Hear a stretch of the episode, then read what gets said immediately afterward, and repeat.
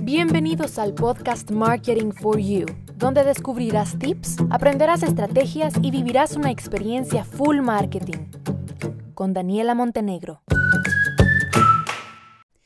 Vamos a ponerle una pausa al contenido específicamente de marketing y marketing digital para hablarles un poquito acerca de mí.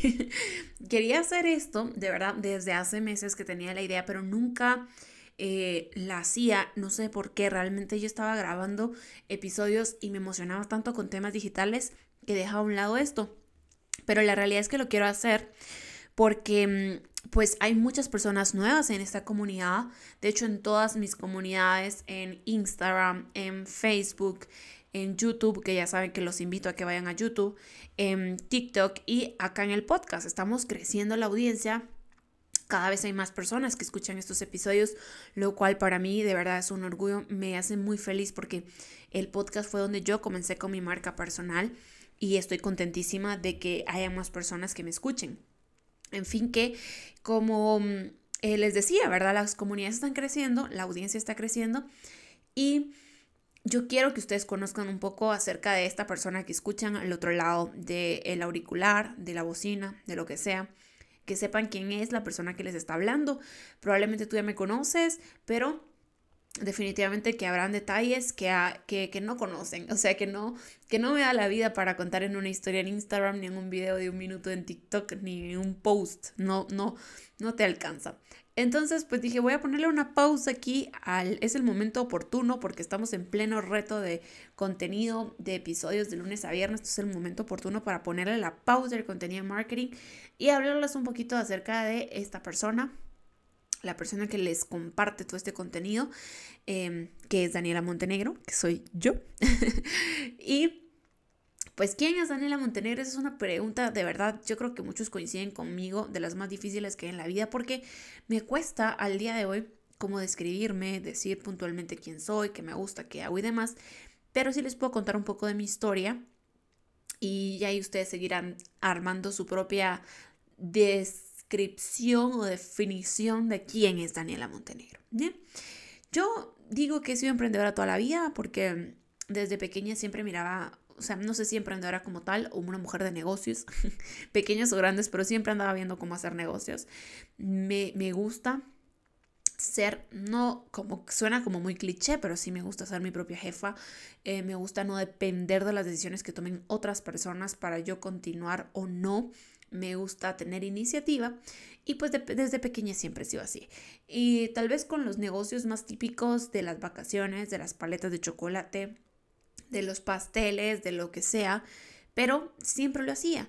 Y, creo que eso es algo que te empieza a dar la idea a ti de cómo va a ser una persona en el futuro, porque yo lo hacía, pero éramos 30 en mi colegio, por ejemplo, y mm, habríamos tal vez dos o tres que, nos, que nos, se nos ocurrían vender cositas, pues no, no era que todos hiciéramos negocios. Y al final sí es como un buen punto de partida. A mí me sirvió ahora para darme cuenta que el dinero no viene de los árboles, que no te lo regalan y que mis papás, por más que tuvieran o no tuvieran dinero, pues habrían cosas que, caprichos realmente que no me iban a dar. Y si yo quería tenerlos, pues tenía que conseguir el dinero, conseguir los medios para darme esos caprichos. Yo me recuerdo que hubo un año que vendí, zapat eh, vendí pasteles y todo era porque yo quería unos zapatos que costaban, ni siquiera eran tan caros, pongámosle 50 dólares. Y yo quería esos zapatos y quería esos zapatos, pero tenían como tacón. Entonces mi papá no me los quería comprar porque me decía, ¿para qué quieres zapatos de tacón? No te pones tacón. Y, y bueno, una pelea infinita y él no me los quería comprar. Entonces vendí pasteles ese año y me los compré. Y fui feliz cuando fui y pagué con mi dinero y me compré los 20 zapatos. Al final mi papá tenía razón, casi no los usé, pero me los compré. Y, bueno, esta fue como parte de mi infancia. Eh, estudié en varios colegios, de hecho, empecé a estudiar a los dos años, estuve como dos años en ese colegio y luego me sacaron del colegio porque mi papá decía que el colegio no era bueno porque yo no había aprendido a colorear y a dibujar. y a la fecha no sé ni pintar ni dibujar, no es lo mío, pero bueno. Estudié en cuatro colegios, desde kinder, en un colegio, prepa, en otro colegio, primaria, iba diversificado en otro colegio y ya bachillerato o como le digan high school en otro colegio. Fueron cuatro colegios. El último año de colegio no sabía qué estudiar, como muchos, eh, porque yo siempre he sido excelente alumna, entonces em, era alumna destacada, tenía excelente promedio y me iba muy bien en todas las materias. Mi profesora de química me decía es que usted puede estudiar ingeniería química porque usted se le da muy bien la química. Mi profesora de inglés, algo relacionado al inglés. Eh, mi profesora de lenguaje, pues algo así, ¿no? Y entonces no sabía, la de computación, no, algo de computación, eh, y en fin. Todos tenían pensamientos de lo que yo debería hacer y yo misma no tenía claro qué. En mi familia estaba la, la competencia entre marketing y entre ingeniería industrial. Fui a informarme a dos universidades de esas dos carreras. En la Universidad Nacional Pública hice exámenes de admisión para ingeniería industrial porque no había marketing. Gané los exámenes, o sea, tenía ya el pase de entrada para la universidad, pero realmente era una carrera que a mí no me gustaba. Y en esos exámenes yo lo confirmé, porque fueron unos exámenes espantosos. Los que son de Guatemala y saben los exámenes de admisión de la USAC, yo los odié. No sé si es porque realmente ingeniería no era lo mío, pero yo fue horrible. O sea, yo nunca en la vida había estudiado tanto, ni en el colegio, ni en bachillerato, ni en la U, como para esos exámenes. Pero bueno, probablemente era porque de verdad que eso no era lo mío. En fin, que este, la universidad en la que yo iba a estudiar marketing digital, no, perdón, marketing, no digital, marketing digital, era privada y eh, pues en ese momento como que, no sé, estábamos pasando como diferentes cosas en mi familia y yo creo, la verdad, que sí me lo hubieran podido pagar. Pero creo que mis papás se pusieron como fuertes, como duros, sobre todo mi mamá, porque mi mamá quería que estudiara ingeniería industrial. No le hice caso.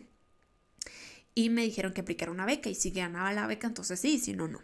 Apliqué la beca, me dijeron que sí y fue cuando dije, bueno, o y me la dieron para cualquiera de las dos carreras. Entonces otra vez estaba como, bueno, ¿y ahora con cuál? Me decido que por marketing ingreso y yo les puedo decir que desde el primer día fue la carrera que me encantó. O sea, me encantó, me sentí identificada con mis licenciadas, con mis profesores. Yo sí me, me, me veía reflejada en ellos, ¿verdad? O sea, yo miraba a una licenciada y decía, sí, yo me veo como ella, yo me veo hablando como ella, contando esas experiencias, incluso enseñando, porque me encantaba eso y, me encantó desde el primer día. Y así pasé, déjenme ver, este año y medio, encantada de la vida, como diría, estudiando, estudiando, estudiando. En el segundo año, más o menos, como por ahí por agosto, con una amiga se nos abre, o sea, no, se nos prende la chispa de por qué, no, por qué no irnos de intercambio. O sea, mi universidad tiene muchas colaboraciones a nivel internacional. Entonces decimos, ¿por qué no irnos de intercambio, Daniela? Vámonos. O sea, no trabajábamos, nuestros papás nos pagaban la universidad, nos estaban dando esa opción. Teníamos muy buenas notas. Yo era becada, ya no, teníamos muy buenas notas, decimos, vámonos. Y empezamos a averiguar, a investigar universidades, a ver destinos, a averiguar los procesos. Un proceso que comenzamos sin exagerar, de verdad, sin exagerar, en septiembre u octubre del 2017. Desde ese año comenzamos a planificar, a mandar solicitudes, a pedir pensums en otras universidades, a ver destinos, a pedir equivalencias, a ver cómo se nos iban a ordenar los pensum en la Universidad de Guatemala, a ver cómo hacer para no atrasarnos desde el 2017, en septiembre, octubre, por ahí. Y empezamos a planear eso con muchísima ilusión y luego será el 2018. Y entonces en el 2018 comienza de verdad una historia loquísima que les voy a contar en el episodio de mañana. Hasta pronto.